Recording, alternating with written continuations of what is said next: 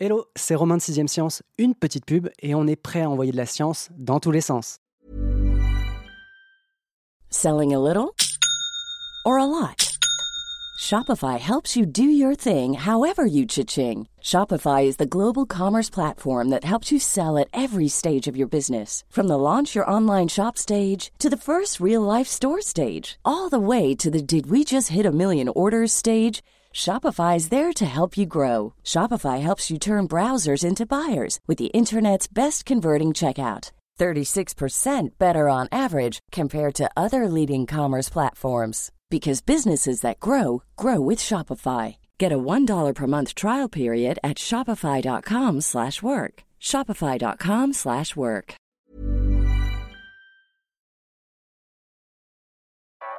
Vous écoutez 6ème Science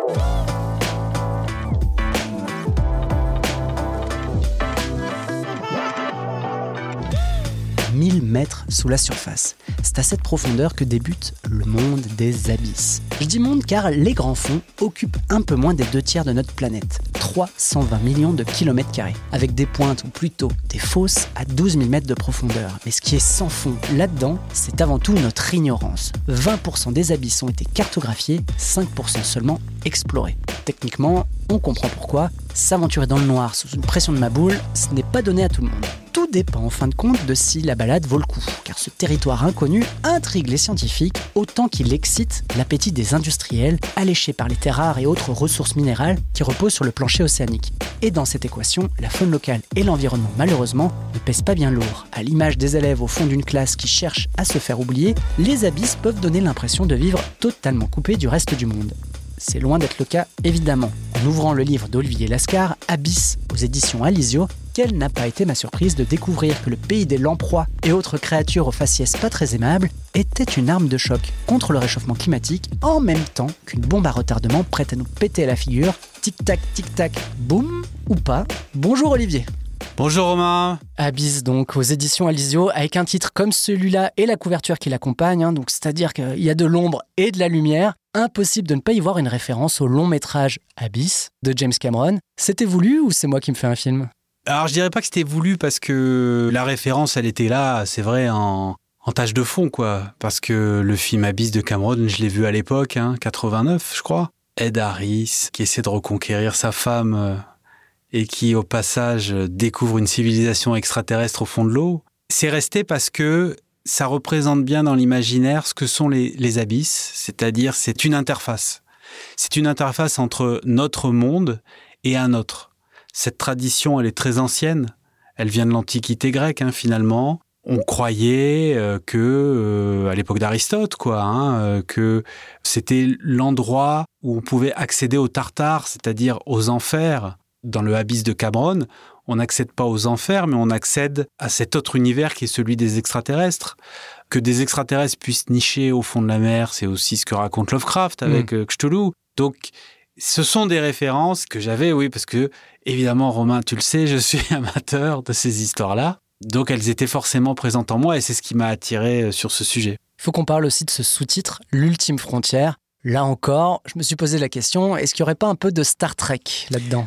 Oui, tu as raison, j'y avais pas pensé, mais oui, oui, il y a un méli-mélo de tout ça. Hein, euh, euh The Final Frontier. Donc. Ouais, euh. l'espace et les grands fonds océaniques sont liés, puisque pour les deux, il y a ce, ce rapport à la conquête, euh, ce rapport à la découverte, peut-être à la colonisation. Est-ce que on peut y vivre? Est-ce qu'on peut y travailler? L'envie d'aller vers l'un et vers l'autre a été très très fort en même temps, dans les années 50, 60, 70, c'est l'espace qui a gagné avec euh, le brio de la mission Apollo euh, en 69, les premiers pas des astronautes sur la Lune, et puis le, programme a continué les années suivantes.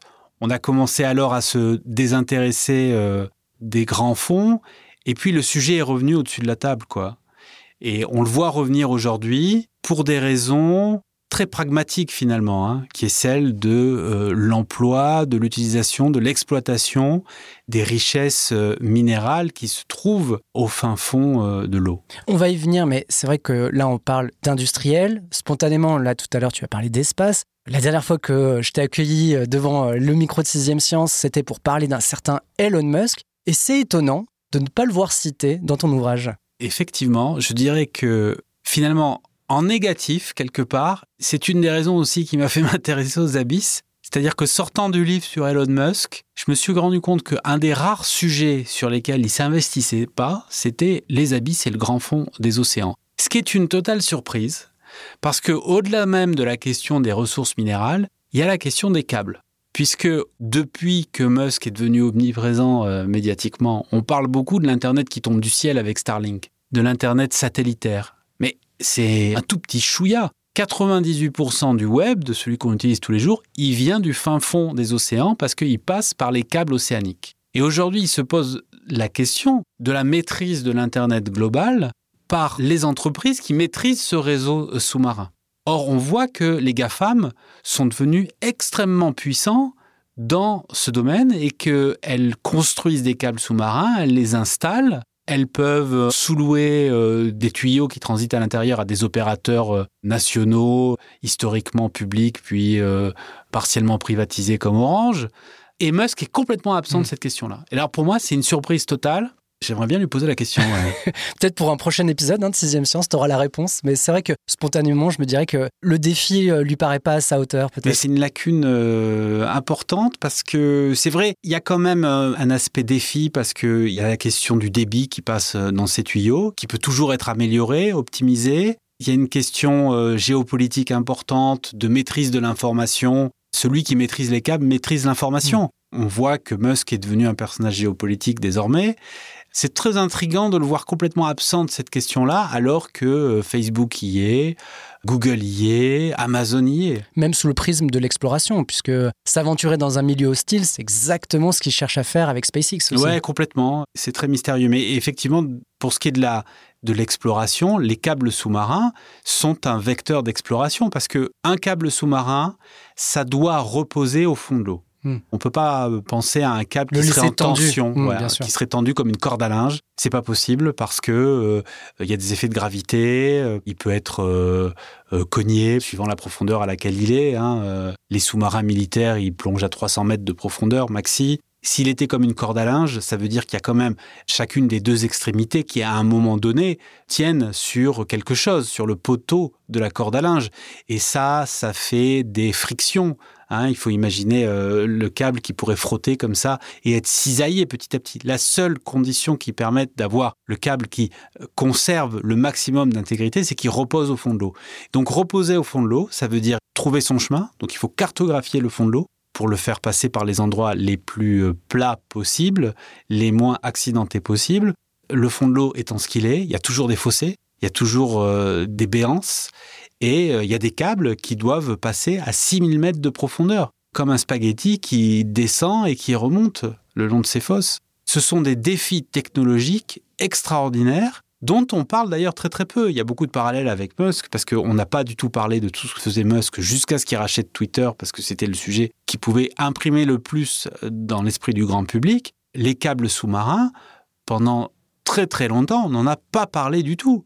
Et le fait qu'on ait laissé les clés à des opérateurs privés, on n'en parlait pas. Et aujourd'hui, on commence à se poser la question, mais euh, ça continue comme ça. C'est toujours Google qui a les câbles les plus puissants. Hein. On va revenir sur cette question de l'exploitation industrielle, mais là, on a évoqué le charme finalement de ne pas avoir Elon Musk dans ton livre pour toi, c'est-à-dire euh, d'un territoire à explorer. Finalement, il sera dans cet épisode, il s'est invité, le bougre. Quelles ont été peut-être les autres choses qui t'ont incité à te pencher sur la question des abysses, qui n'est pas du tout ton territoire d'expertise au départ, sachant en plus que les abysses, c'est un sujet qui est assez peu évoqué dans l'actualité, ou alors de manière plutôt euh, triste, puisqu'on a eu le drame du Titan euh, au mois de juin, ou euh, la série sur France 2, Abyss, qui là aussi prend plutôt le parti d'une sorte de vengeance hein, de la part de Mère Nature, de Gaïa, vis-à-vis de l'activité humaine. Alors de la même façon que, comme tu le dis, Musk est absent du livre, je me suis intéressé aux abysses pour toute la dimension de mystère et d'effroi qu'il peut y avoir dans ces pénombres. Et finalement, à l'arrivée, je me rends compte qu'il n'y a pas de mégalodon dans mon livre. Il y a un peu de calamar géant. Mais finalement, je me suis déporté sur des considérations beaucoup plus euh, pragmatiques et d'actualité. On est moins sur le fantastique. Moins Jules Verne qu'imaginait au départ, j'imagine. Ouais, alors que moi, mon, entrée euh, romanesque euh, sur le sujet, c'était l'obscurité, démons et merveilles, pour reciter Lovecraft. C'est les monstruosités qui peuvent surgir hein, du fin fond des eaux. Par exemple, il y a un sujet que je traite beaucoup sur, euh, sur le site de Sciences et Avenir, c'est tout ce qui est lié aux requins. Moi, j'ai une marotte sur les requins, mais les gros requins, quoi. Le requin euh, hostile. C'est pas vrai, le requin n'est pas hostile. On se rend compte toujours que euh, on projette, voilà, on projette beaucoup sur cette image. Mais enfin, le fantasme est un moteur et il permet de se rendre compte de la réalité des choses. Mais ça reste un moteur. Donc moi, je suis rentré un peu dans le sujet comme ça, parce que finalement, euh, le requin, la silhouette fugitive qui remonte du fin fond euh, des abysses, c'est un messager des abysses. Donc j'ai switché du messager au lieu d'où il peut provenir euh, potentiellement, et en faisant ce travail, je me suis rendu compte qu'effectivement, il y avait un foisonnement de vie dans ces grands fonds marins, qui est aussi fantastique que euh, le fantastique le plus débridé, parce que c'est des créatures euh, qui ont des physionomies, euh, des capacités. Hein. souvent patibulaires, mais pas toujours. Disons qu'il y, a, des créatures, on a l'impression que ça a été pensé par, par un mébius, par un drouillet. c'est tentaculaire, ça rampe, ça bourgeonne, ça glougloute, ça vit dans des milieux qui sont soit très froids et donc terriblement hostile, dénué d'oxygène, ou au contraire extraordinairement chaud, parce que c'est près euh, des sources hydrothermales qui euh, balancent des fluides à 300 ou 400 degrés, et la vie a trouvé son chemin. Et ça, c'est assez merveilleux, oui, c'est vrai. On va en parler hein, de ces cheminées, en quelque sorte, là, qui dégagent énormément de l'eau, en fait, hein, au départ euh, chauffée à 300, 400 degrés, c'est ça, je crois, mais qui sont aussi finalement des oasis pour la population locale, où, en gros, autour de ces points d'eau, en quelque sorte, c'est là que vit finalement le fond des océans. Oui, les scientifiques parlent d'oasis hein, pour parler euh, de ces sources hydrothermales. Il y a plusieurs expressions, hein, sources hydrothermales, fumeurs noirs. Il faut imaginer littéralement des cheminées, des structures verticales qui apparaissent au niveau des dorsales océaniques. Le plancher océanique est composé de différentes plaques. On se souvient euh, sans doute de, des plaques tectoniques, des euh. cours de SVT. Et ces plaques tectoniques, elles bougent les unes par rapport aux autres. Et au fond euh, de l'Atlantique, par exemple, ce sont deux plaques qui se séparent, qui s'éloignent l'une de l'autre. Et en se séparant, eh ben, il y a un espace interstitiel qui apparaît et qui est aussitôt reconstitué par de la matière chaude qui remonte des profondeurs de la Terre. Et c'est ce bourgeonnement qui crée euh, le cône de la cheminée et du fumeur noir. Qui dit matière neuve qui remonte des entrailles de la Terre, dit matière plus chaude que son environnement. Donc l'eau qui va glisser à l'intérieur parce qu'il y a des failles partout, l'eau se réchauffe, elle remonte, et elle remonte pas toute seule parce que comme euh, il y a ce méli-mélo euh, de flotte mais aussi de matière minérale portée à grande température, l'eau qui remonte dans la cheminée, elle est chargée de quantités de matière, de métaux qui compose le panache qui sort du fumeur et qui va se redéposer par gravitation au pied du fumeur. C'est une sorte de parapluie finalement qui s'ouvre et dont les baleines tomberaient au fond. Quoi. Complètement. Et alors ça, c'est intéressant à plusieurs égards dans notre sujet parce que ces matières minérales sont la brique élémentaire qui permet euh, à ces organismes vivants de continuer à vivre parce qu'elles ont inventé un nouveau dispositif pour vivre. On n'est plus dans euh, la fameuse euh, photosynthèse qui euh, permet aux vivants de perdurer en transformant la lumière du jour en matière organique et en utilisant de l'oxygène. Là, il n'y a plus de lumière du jour, il n'y a plus un seul photon qui arrive au fond des océans, c'est le noir total, il n'y a plus d'oxygène non plus, et pourtant, les organismes vivants ont trouvé le moyen d'utiliser la matière minérale, et notamment celle qui retombe des panaches, pour créer de l'organique, pour créer du vivant. Et c'est d'avoir découvert ça qui a été une surprise totale pour les scientifiques qui l'ont découvert à la fin des années 70 avec des missions euh, sous-marines. Parce qu'on a une image finalement assez désolée. On l'imagine, hein. on est très très très éloigné euh, de la barrière de corail euh, qui pullule de vie. On se dit à 12 000 mètres de profondeur, là je prends vraiment l'exemple le plus extrême, il n'y a rien. Alors ouais, là tu parles de la fosse des Mariannes, mm. qui est vraiment le trou. C'est le trou maximal Effectivement, c'est des ordres de grandeur qui sont euh, saisissants parce que si on prenait l'Everest et qu'on le coupait à sa base et qu'on le plongeait dans l'eau au niveau de la fosse des Mariannes, eh ben la pointe de l'Everest, elle sortirait pas Mm. euh, de la surface des flots. La fosse des Mariannes, le point le plus profond de la Terre, il est plus profond que n'est haut la plus haute de ces montagnes. C'est quand même saisissant. Les fosses océaniques, elles sont à une profondeur moindre. C'est la morne plaine, hein, pour euh, passer de Lovecraft à Victor Hugo. Cette morne plaine, elle est plutôt à 6000 mètres. Et là, effectivement, il faut imaginer euh, quelque chose de, de tout plat. Quand les sous-marins scientifiques, puisque tout à l'heure je disais que les sous-marins militaires, ils allaient à 300 mètres de profondeur, il peut y avoir eu quelques exploits. Il y a un sous-marin russe militaire qui est parvenu à atteindre 1000 mètres de profondeur, mais enfin c'est plus des démonstrations de force. Dans un fonctionnement normal, les sous-marins militaires, ils sont à 300 mètres de profondeur. Les sous-marins scientifiques vont beaucoup plus profondément puisqu'il faut bien aller euh, fouiller euh, le fond des océans et ils sont capables d'aller voilà entre 4000 et 6000 mètres.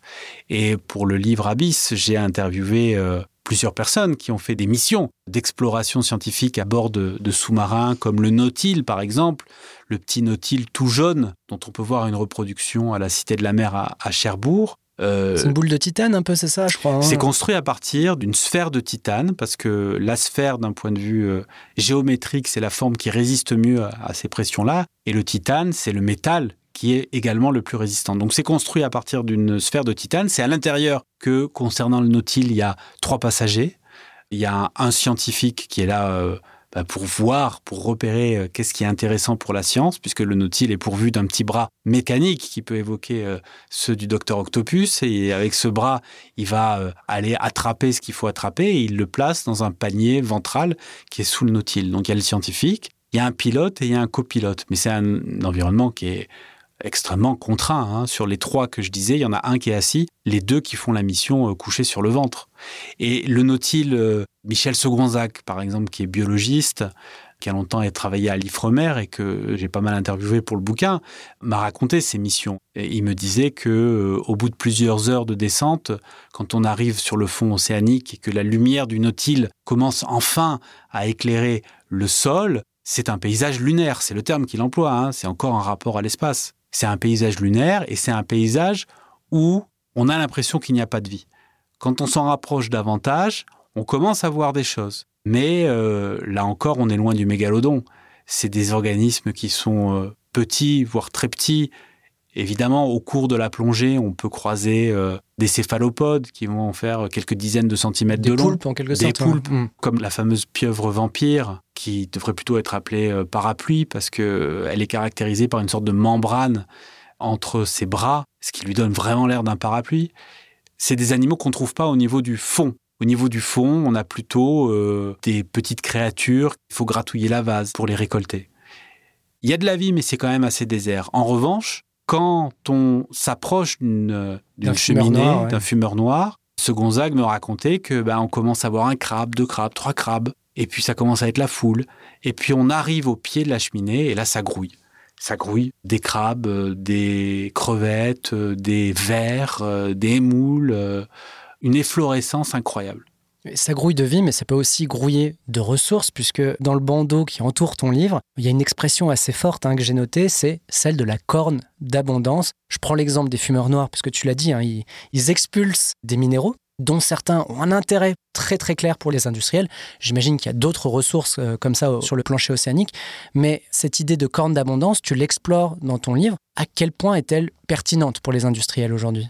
Alors ça c'est une question effectivement euh, très très importante parce que s'agissant de ces ressources minérales qui sont au fond des océans, il y a une opportunité, c'est ce que disent les observateurs, c'est sûr, mais est-ce qu'il y a une nécessité? Est-ce qu'on est obligé pour continuer à vivre de la façon dont on vit, et est-ce qu'il faut continuer à vivre dans la façon dont on vit? Ça c'est notre niveau de questionnement, mais est-ce qu'on est obligé d'aller taper dans ces réserves-là qui sont restées inviolées depuis euh, la nuit des temps? S'agissant des fumeurs noirs, effectivement, tout à l'heure je disais que quand euh, l'eau euh, remonte et, et ressort de la cheminée, elle est chargée de métaux qu'elle a emportés avec elle euh, au fur et à mesure de cette ascension. Ces métaux se redéposent au pied de la cheminée et font des dépôts métalliques qui sont gorgés de métaux comme euh, ça va dépendre des lieux, euh, mais euh, on peut dire qu'il y a du manganèse, du cuivre, du cobalt. Du bismuth aussi, je crois j'ai lu. Oui, disons que il y a deux familles de métaux. Il y a les métaux dits stratégiques qui sont utilisés depuis longtemps par l'industrie dans tout type d'activité. Et puis il y a des métaux, tous les métaux en ium, hein, germanium, l'iridium, euh, tous ces métaux qui sont énormément employés dans les énergies de transition et dans les euh, technologies liées au numérique pour faire des batteries. On va avoir un besoin délirant en batterie. Si euh, l'automobile passe au tout électrique, ce qui semble être la chose à faire pour ne plus têter du pétrole et émettre les gaz à effet de serre qui ont un effet si délétère, le revers de la médaille, c'est que pour faire ces batteries, il n'y a plus euh, assez de mines en surface. En hmm. tout cas, il semble ne plus y en avoir assez. Donc, est-ce que pour aller euh, les constituer, ces batteries, est-ce qu'il faut aller récolter ces métaux dits critiques, donc métaux stratégiques et métaux critiques, à l'intérieur desquels il y a aussi ces fameuses terres rares Potentiellement, ce serait sur les fumeurs noirs.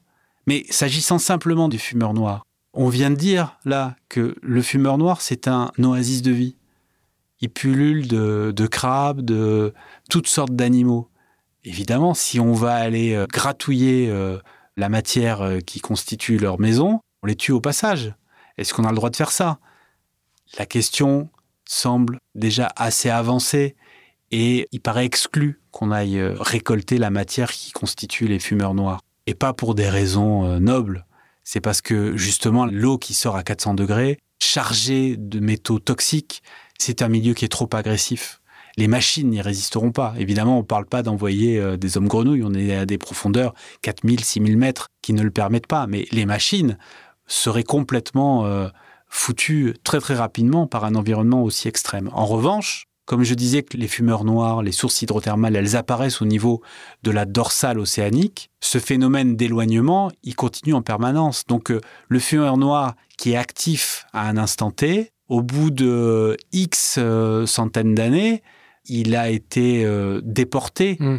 par un phénomène de tapis roulant. Et il y a aujourd'hui plein de cheminées hydrothermales qui étaient actives il y a longtemps et qui ne le sont plus aujourd'hui. Ces cheminées hydrothermales, elles sont recouvertes des matériaux en question. Et là, comme elles sont inactives, elles n'émettent plus euh, de l'eau à très grande température et elles pourraient devenir des lieux de prospection. Oui, des filons à disposition. Oui. Il y a donc un point qui se pose, c'est celui de bah, l'exploitation industrielle. On va revenir après sur comment les choses se préparent euh, plus ou moins en coulisses et la résilience de ces environnements, des environnements qui, on le découvre dans ton livre, participent grandement à euh, la réduction du réchauffement climatique et notamment à la captation des gaz, mais aussi de la chaleur générée par l'activité humaine.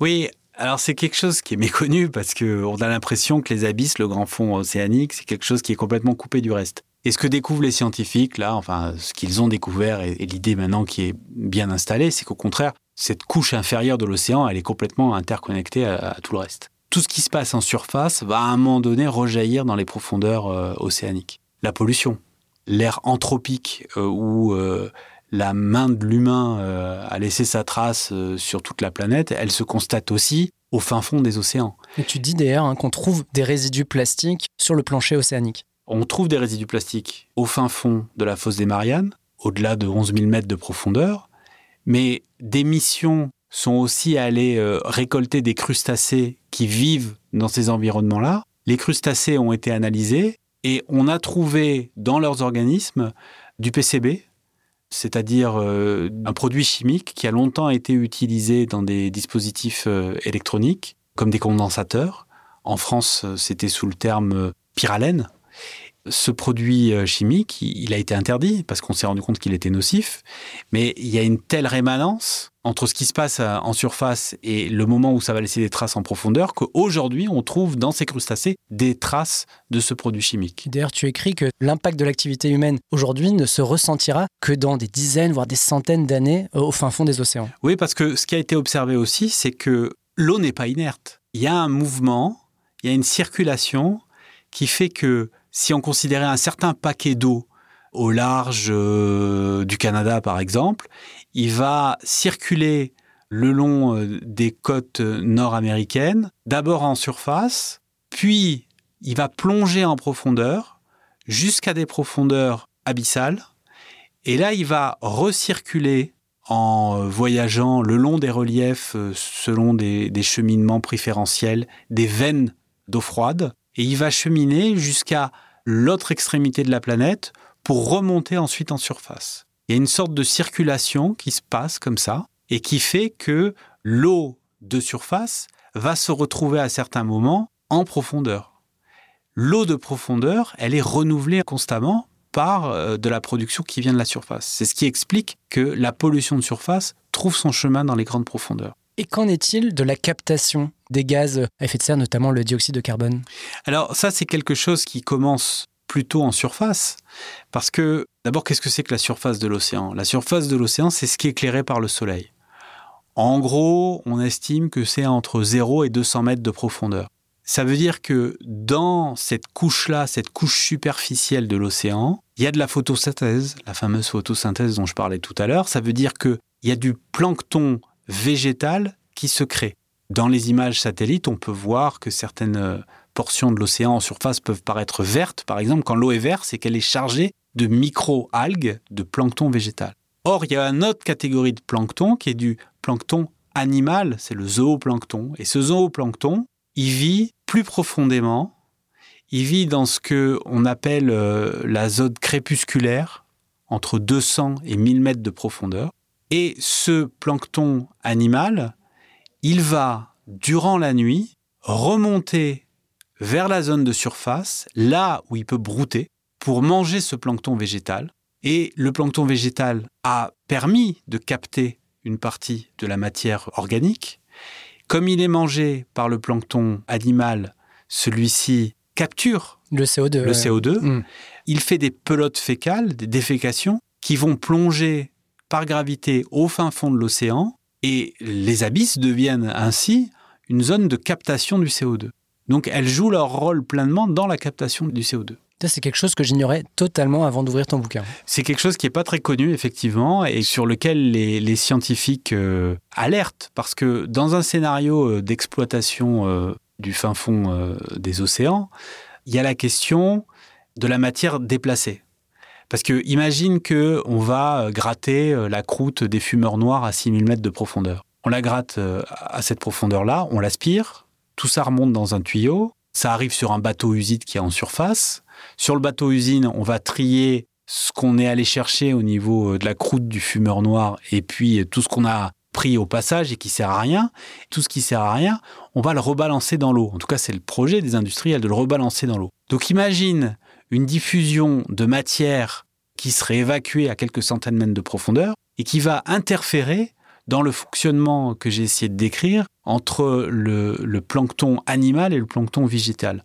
Donc ça pourrait complètement perturber la captation du CO2 euh, qu'on a décrite à des profondeurs qui ne sont pas celles euh, attendues. C'est-à-dire qu'on va exploiter à 6000 mètres de profondeur, mais ça crée des dégâts beaucoup plus hauts en surface. Hmm. Les scientifiques en parlent aussi beaucoup en alertant. Alors pour l'instant, ils ne sont pas beaucoup entendus. D'autant que on n'est pas dans un film de SF, mais on en a déjà cité un ou deux euh, depuis tout à l'heure. Dans Avatar, dans Alien, il y a toujours une société, une entreprise capitaliste qui veut faire les choses comme elle veut. Tant pis pour l'environnement, tant pis pour la politique RSE. Là, en l'occurrence, on est dans la vraie vie, dans la réalité, et il y a une entreprise qui est un peu dans ce type-là, c'est The Metals Company. Tu peux nous les présenter rapidement, ces joyeux Jojo? Ouais, alors c'est des gens qui veulent absolument qu'on y aille. La boîte a été faite pour ça. Hein. Ce sont des prospecteurs des ressources minérales qui sont au fond des océans. Ils visent en particulier une autre ressource qu'on n'a pas encore citée, qui sont les nodules polymétalliques. Les nodules polymétalliques, ils sont déposés en certains endroits euh, du plancher océanique. On est encore entre 4000 et 6000 mètres de profondeur. Si vous googlez les images, vous verrez à quoi ça ressemble. C'est un champ de patates. C'est-à-dire qu'il y a la morne pleine et elle est recouverte de façon très harmonieuse de boulettes beaucoup plus sombres que le sol, qui sont constituées d'un agrégat de métaux. Ces boulettes, elles sont récoltables. On a déjà fait des tests, on ne les exploite pas aujourd'hui. Au jour d'aujourd'hui, ça n'est pas fait industriellement, mais on a fait des tests qui montrent que c'est possible de les récolter avec des machines dans lesquelles il n'y a aucun individu humain. Hein. C'est des machines automatisées ou contrôlées depuis la surface. Et ces moissonneuses-batteuses sont capables de récolter ces patates. Les gens de The Metals Company pensent que c'est la chose à faire pour justement alimenter les énergies de transition et les équipements qui sont nécessaires à l'électronique dans les années qui viennent. The Metals Company est porté par son patron, qui s'appelle Gérard Baron. C'est l'Elon Musk de l'histoire. Hein. Enfin, je sais pas, remarque, hein, ça dépend de qu'est-ce qu'on pense de Musk, mais parce que il s'est construit lui aussi une image de technoprophète, parce que lui, ce qui va expliquer à longueur d'intervention, d'abord il est très looké, aventurier, euh, il a une belle barbe, euh, on dirait Sean euh, dans les meilleurs jours il va expliquer qu'en allant prendre euh, les métaux qui sont au fin fond de l'eau, eh ben, on n'aura plus les mains liées euh, à, utiliser euh, les Faire métaux. bosser des enfants dans des, Ouais, dans des les, mines. les- les mines en RDC, par exemple, Mm. République démocratique du Congo, où il y a des enfants, où il y a des femmes, où il y a des, pour des gens. du cobalt, ce genre de choses. ouais. Alors lui, il dit, là, ça va être socialement éthique, quoi. Mais alors, On va ratisser de la patate. euh. Ouais, mais écologiquement, ça va pas être terrible a priori parce que les études scientifiques aujourd'hui disent qu'il y aura un effet. Il y aura un effet si on va récolter ces patates parce qu'on va euh, changer l'écosystème. Le Gérard Baron, il veut pas entendre ça et il a pris une, position très muskienne. Il est très clivant, c'est-à-dire que il attaque directement les ONG en disant qu'elles font de l'antiscience. Enfin, il, il renverse euh, les choses, quoi. hein. Et euh, cette société, elle peut rien faire toute seule, mais elle a réussi à entraîner avec elle, euh, notamment une petite île euh, du Pacifique dont on va parler sans doute, qui s'appelle Nauru, et qui est d'accord, qui veut qu'on y aille, qui veut qu'on aille récolter ses patates, et qui a créé un partenariat avec euh, The Metals Company. Et oui, on va parler Nauru parce que cette petite île-là, en fait, c'est un peu sa dernière chance, l'exploitation du champ de patates, on va dire océanique, parce qu'en fait, elle a déjà tout donné. Il n'y a plus rien. Elle a une position euh, complètement jusqu'au boutiste parce que euh, elle s'est cramée pendant euh, les années 70 à 90 et à un moment donné, ils se sont rendus compte qu'ils avaient énormément de phosphate dans leur sous-sol. Et donc, ils se sont mis à faire des mines de phosphate partout dans Nauru. Et Nauru, aujourd'hui, c'est un gruyère où toute la profondeur de l'île a été expurgée de son phosphate. Du coup, l'île a été très très riche pendant une vingtaine d'années. C'était le deuxième PIB au monde par habitant, derrière l'Arabie Saoudite. Et puis ça s'est effondré. Ça s'est effondré parce qu'à un moment donné, il n'y avait plus de phosphate. Et aujourd'hui, c'est un des pays les plus pauvres du monde. Donc, ils considèrent que leur seule planche de salut maintenant pour se refaire, c'est d'aller prendre les richesses qui sont au fond de l'eau. Mais on pourrait euh, se dire que les mêmes causes font les mêmes effets et euh, ils incarnent le risque euh, mortel qu'il y a à essorer quoi. le- C'est une fuite en avant, oui, en effet. c'est complètement une fuite en avant. Mais euh, c'est leur position. Et si cette position de cette île est, est tellement importante, c'est que euh, elle est partenaire, elle est intégrée dans un réseau international qui s'appelle euh, l'AIFM et qui est celui qui doit donner les bonnes règles pour aller exploiter justement le fin fond des C'est océans. un peu le gendarme, c'est ça, hein, de l'exploitation minière, de l'exploration aussi euh, des fonds océaniques. c'est aussi et peut-être surtout euh, le législateur, parce qu'on attend de l'AIFM, qui est une institution qui est installée en Jamaïque, qu'elle crée le code minier, c'est-à-dire euh, les bonnes règles pour exploiter le fond des océans. Parce qu'on se trouve là, on parle dans des zones euh, océaniques qui n'appartiennent à aucun pays. On est au-delà de 360 km des côtes, on est au-delà de ce qu'on appelle la zone économique exclusive, on est dans la haute mer, et la haute mer, elle appartient à personne. Or, on sait maintenant qu'il y a ces richesses au fin fond de cette haute mer. Donc potentiellement, ça pourrait être le Far West, quoi, comme l'espace. Donc ce gendarme, ce législateur, il est là pour donner les bonnes règles. Or, il a été euh, dit euh, il y a plusieurs décennies de ça que ces richesses euh, minérales, elles sont de l'ordre du patrimoine mondial de l'humanité. Ça veut dire que si on va les exploiter, on sait que, selon des règles mathématiques qui ne sont pas encore bien définies, mais une partie des bénéfices qui seront faits par une certaine compagnie et un certain pays, parce qu'ils seront allés exploiter euh, ces richesses, ben une partie du bénéfice va rejaillir sur tous les membres de l'AIFM, y compris les pays en voie de développement, qui y voient une manne euh, extraordinaire. Donc il y a une volonté très très forte de certains pays pour aller vers l'exploitation euh, minière. Rien que le fait de se dire on va écrire un code minier, c'est valider en soi l'idée qu'on va y aller, on va creuser. Mais ouais, parce que l'AIFM a été créé pour euh, organiser l'exploitation des fonds marins dans le respect de l'océan. Mais elle a bel et bien été créée pour exploiter les fonds marins. Donc on ne peut pas attendre de l'AIFM qu'elle dise finalement on va pas le faire. Ça paraît complètement illusoire. Ce qui peut au maximum être espéré, c'est que le code minier soit très restrictif et très contraignant et fasse qu'on ne puisse aller exploiter qu'une seule des ressources minérales qui sont disponibles. Une seule parce que on a parlé des sources hydrothermales qui sont recouvertes d'encroûtements, qui sont une, première type de ressources. Il y a les nodules polymétalliques. Les champs de patates, c'est peut-être le plus intéressant.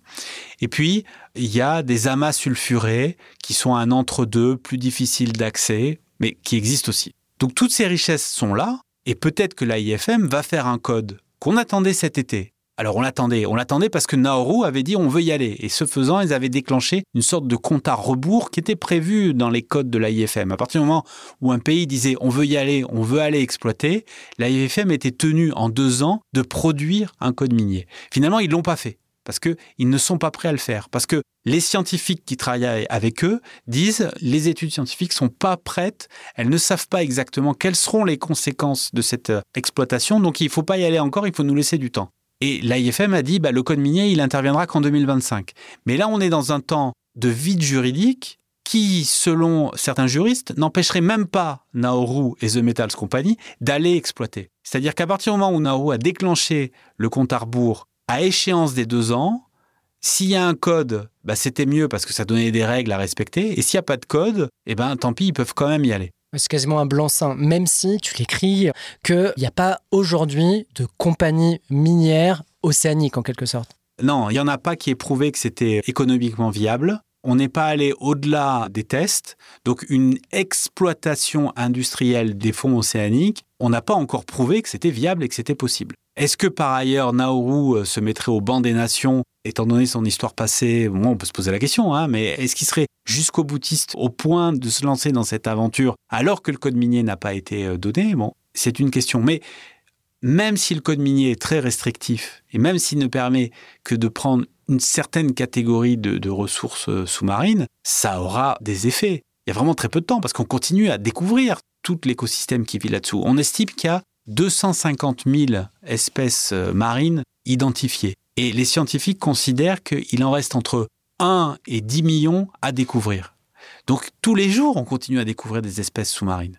Et sur le plancher océanique à environ 4000 mètres de profondeur, il y a quelques années, la NOAA, euh, l'agence américaine euh, qui travaille sur l'océan, a fait des images d'un petit céphalopode, un petit poulpe, qui a aussitôt été surnommé Casper parce qu'il ressemble au Casper du dessin animé. Les plus vieux de nos auditeurs s'en souviendront. Avec le petit générique, Casper, le petit fantôme. Ouais, c'est ça. On vous mettra le lien. Et euh, donc, c'est la trogne euh, crachée, quoi. Hein. Vraiment, il a la tête de Casper. Et Casper, sitôt découvert, sitôt en danger. Parce que Casper, il pond ses œufs sur des éponges qui elles-mêmes se développent sur le manganèse des nodules.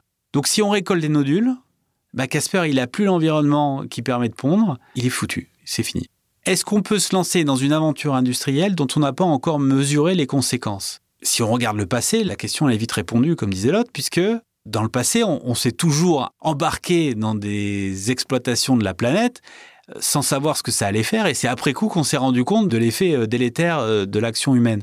Là, le bon côté de voir les choses, c'est qu'on est dans un moment, au moins on se pose la question avant même d'avoir commencé. Donc cette destruction, elle pourrait être empêchée.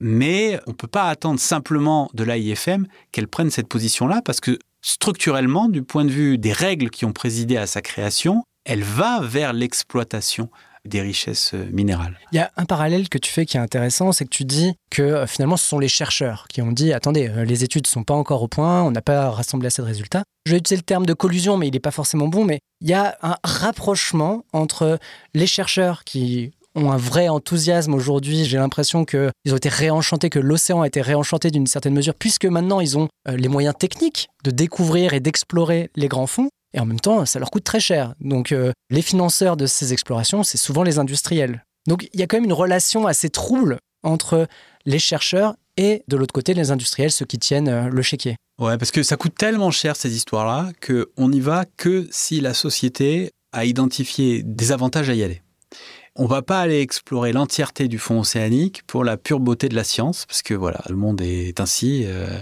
On n'y va que si on sait qu'on a des ressources à y, à y dénicher. D'ailleurs, on a commencé à se rendre compte qu'il y avait de la vie au fin fond des océans grâce aux câbles océaniques. Les premiers câbles à l'époque de télégraphie qui ont été installés euh, au fond de l'eau, à la fin du euh, 19e siècle, bah, ils sont tombés en panne. C'était assez naturel, c'était attendu, parce que c'est la vie d'une. Oui, j'imagine qu'ils se font un peu agresser là-dessous. oui, c'est la vie d'un dispositif technique, il faut réparer. Et quand on, ils ont été remontés alors qu'ils étaient tapis à 2000 mètres de profondeur, les euh, scientifiques se sont rendus compte qu'ils étaient colonisés, recouverts de plein de bestioles. Des petits vers, des petits coquillages, des choses qu'ils n'attendaient pas du tout, parce que l'hypothèse qui présidait avant, c'était qu'il y avait zéro vie au-delà de 600 mètres de profondeur. C'est ce qu'on a appelé l'hypothèse azoïque, qui venait d'un scientifique euh, britannique qui s'appelait Forbes.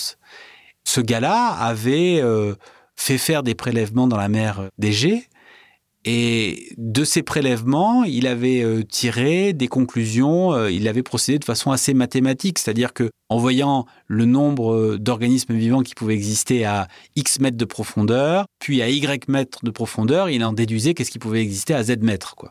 Et son hypothèse, qui s'est imposée à son insu finalement comme une forme de dogme, c'est qu'au-delà de 600 mètres de profondeur, il n'y avait plus rien de vivant. Donc les gens considéraient ça. Et quand ils ont remonté les câbles à la fin du 19e siècle, qu'ils ont vu toutes ces bestioles, ça a été une surprise totale. Et l'une de ces bestioles, elle a un nom euh, latin qui est euh, Thalassionicus telegraphicus. Donc c'est marrant, mais ça montre bien l'interconnexion qu'il y a entre la connaissance scientifique et le besoin industriel. Si on n'avait pas fait les câbles parce qu'on avait besoin des câbles pour communiquer de pays à pays, eh ben on se serait jamais rendu compte qu'il y avait cette vie au fond des océans. Et aujourd'hui, le besoin qu'on a d'aller faire un état des lieux des ressources minérales du fond des océans, ça alimente la science. Et la science est là à la fois de façon euh, presque opportuniste, parce que les industriels sont prêts à sortir le chéquier, mais elle est là aussi pour être un garde-fou. Et pour dire attention, voilà le point au-delà duquel il ne faut pas aller, quoi, parce que ça pourrait créer des dégradations. C'est le moment où on peut parler un peu de cette bombe à retardement potentielle, puisque tu as détaillé les rôles que jouaient euh, les fonds marins par rapport à la captation de la chaleur, la captation du dioxyde de carbone. On a vu que reposait et prospérait une vie, peut-être moins active qu'à la surface, mais quand bien même. Et en parallèle, si jamais on se met à creuser un peu partout, c'est certain qu'on va mettre en péril tous ces mécanismes et par essence se confronter à des rejets de CO2 et peut-être une accélération, j'imagine, du réchauffement climatique. Alors, la communauté scientifique aujourd'hui euh, dit euh, on ne peut pas dire ce qui va se passer. En revanche, on peut dire qu'il va se passer quelque chose. Ça ne sera pas euh, neutre. Si on prend euh, les abysses comme nouveau terrain de jeu euh, de l'industrie, il va se passer quelque chose. Est-ce que ça sera à échelle locale? Est-ce que ça sera à échelle globale? On ne peut pas le dire. Et c'est parce qu'on ne peut pas le dire qu'on a besoin de davantage d'études scientifiques aujourd'hui pour pouvoir édicter des bonnes règles de conduite. Mais il y a des positions qui vont euh, au-delà de ça. Hein. Par exemple, la France a pris, euh, par la voix de Macron, euh, la position du moratoire. C'est-à-dire, on fait plus rien. quoi. On se donne du temps et on décide de pas y aller. Même si tu t'adardes hein, sur le, le côté, euh, le moratoire, est-ce que c'est une pause? Est-ce que c'est une fin en soi, euh, une fin de non-recevoir? Ouais, parce qu'un moratoire, ça peut durer plus ou moins longtemps. Et euh, si c'est suffisamment longtemps, ça peut vouloir dire qu'on n'y va pas. Mm. Si c'est simplement euh, pour faire une pause et gagner du temps et repartir de plus belle juste après, c'est une position qui est très ambiguë finalement, le moratoire. Mais euh, c'est quand même une façon de, dire, attention, il faut poser la question de la sanctuarisation euh, du, du fond euh, océanique. C'est le paradoxe de ce moment-là parce que on, est dans une situation où il y a un pronostic vital très inquiétant qui est posé sur l'état de la planète. On dit euh, il faut basculer d'un certain type de production, faut s'éloigner, faut bannir l'énergie fossile pour aller vers euh, l'é- l'électrique et l'électronique parce que euh, ça sera moins euh, émetteur de gaz à effet de serre et ça sera moins dommageable pour la planète. Mais ce faisant, on ouvre un nouveau champ, on ouvre un nouveau front qui était complètement intouché jusqu'à présent. Et c'est vraiment le paradoxe de la, de la situation, et c'est quelque chose qui est désagréable à entendre finalement. J'ai utilisé l'expression du revers de la médaille tout à l'heure, c'est vraiment ça. Est-ce que ça vaut le coup quoi? Ouais, c'est ça. On va appliquer euh, peut-être un emplâtre sur une jambe de bois et aussi créer une septicémie sur les jambes d'à côté. Quoi. Ouais, complètement. Tu as détaillé le rôle de la France, qui est assez ambigu là-dessus, mais qui a quand même un pouvoir assez important, puisque j'ai cru comprendre qu'en termes de placement géographique, on a un poids euh, sur les océans. Ouais, la France, euh, là, c'est pas se payer de mots. Souvent, on dit la France a un rôle, vu son histoire. Septième puissance mondiale. Mais là, il y a un truc qui est très concret, c'est qu'il y a des règles qui ont été euh, établies pour définir les zones économiques exclusives d'un pays, qui dépendent d'une certaine distance aux côtes. Et vu euh, les territoires d'outre-mer de la France, dans le Pacifique, dans l'océan Indien, etc., la France possède 11 millions de kilomètres carrés d'espace maritime. Ça en fait le deuxième pays au monde. Donc, quand on est le deuxième pays au monde et qu'on prend des positions euh, sur euh, l'exploitation des océans, normalement, c'est une voie qui porte. Le problème de la France, c'est peut-être pas une question d'ambiguïté, parce que là, Macron dit je vais défendre l'interdiction de l'exploitation euh, des fonds euh, océaniques. Mais euh, c'est le président du en même temps. Donc c'est là où c'est problématique, parce qu'on ne sait jamais jusqu'à quel point il va être verrouillé sur cette position. Par ailleurs, il y a un plan qui s'appelle France 2030, qui vise à hum, définir des règles de développement pour accéder à la modernité de la France 2030. Et dans ces objectifs, il y a bel et bien l'exploration des grands fonds. Donc, si on va les explorer, c'est bien qu'on a une idée derrière la tête. Chaque fois qu'on y va, c'est parce qu'on pense avoir un intérêt à y aller. Après, il y a un intérêt aussi d'ordre militaire, hmm. puisque euh, le fond des océans est devenu aussi un terrain de joute, un hmm. terrain d'affrontement. Peut-être aussi en particulier en raison des câbles, qui peuvent être euh, des objectifs militaires maintenant. Pour que ce soit un objectif militaire, il faut avoir des équipements qui sont capables d'aller euh, les dégrader, d'aller les couper, d'aller les cisailler.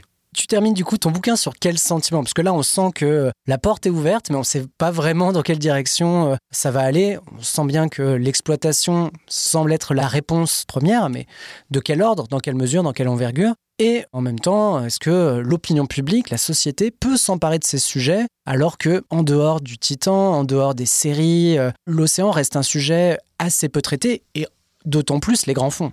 Ouais, moi, ma, mon état d'esprit euh, en faisant ce livre, c'était comme avec le Musk finalement, c'était de me dire qu'il y a un sujet qui a potentiellement une importance globale pour tout un chacun et dont on ne parle pas du tout. Hmm. Et je me disais, euh, si avec un livre comme celui-là, je peux exposer la situation et faire en sorte euh, d'alimenter quelques conversations à son propos, c'est intéressant. Parce que moi, ce qui m'a toujours frappé dans mon activité de journaliste, c'est que la science est toujours présentée comme quelque chose d'à côté. La science, c'est un sujet annexe, quoi. Euh, on met ça avec la culture. Si on a cinq minutes, on va s'intéresser à ces questions-là. Alors que c'est tout le contraire. La science, elle irrigue notre hmm. société, elle influe sur elle. Musk est intéressant parce qu'il montre ça.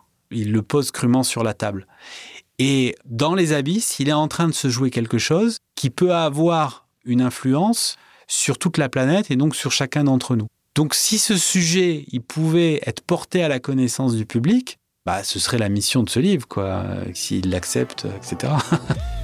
On va essayer de lui donner le, rayonnement qu'il mérite, hein, puisque euh, c'est un livre, donc Abyss, qui est sorti aux éditions Alizio. Le sous-titre, c'est L'ultime frontière. Tu peux me redonner le prix, puisque je ne l'ai pas précisé? C'est 19 euros. C'est pas un prix abyssal, on est, on est plutôt euh, en surface. Eh ben écoute, merci beaucoup Olivier. Merci euh, Romain. Pour continuer de te lire, c'est tout simple, hein, c'est sur scienceetavenir.fr, puisque je ne l'ai pas précisé, mais tu es rédacteur en chef du numérique à la rédaction de Science et Avenir. Quant à moi, je vous donne rendez-vous dans deux semaines pour envoyer de la science, toujours dans tous les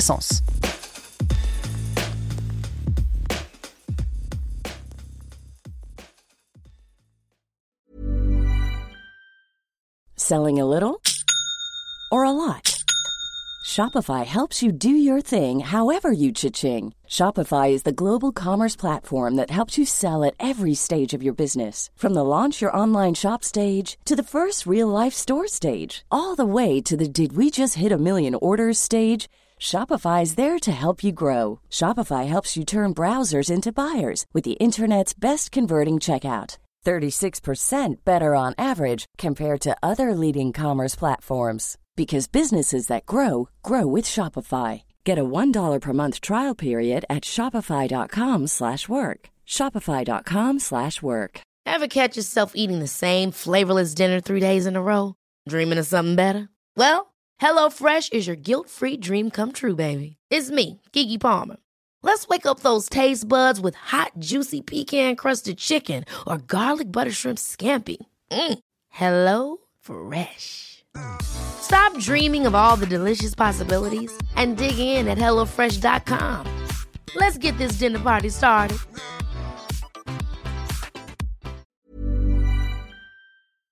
On ne va pas se quitter comme ça. Vous avez aimé cet épisode? Sportif, généraliste, sexo ou scientifique, varié mais toujours bien informé. Découvrez les autres podcasts de la rédaction 20 minutes sur votre application d'écoute préférée ou directement sur podcast au pluriel.20minutes.fr. Et merci de nous avoir écoutés.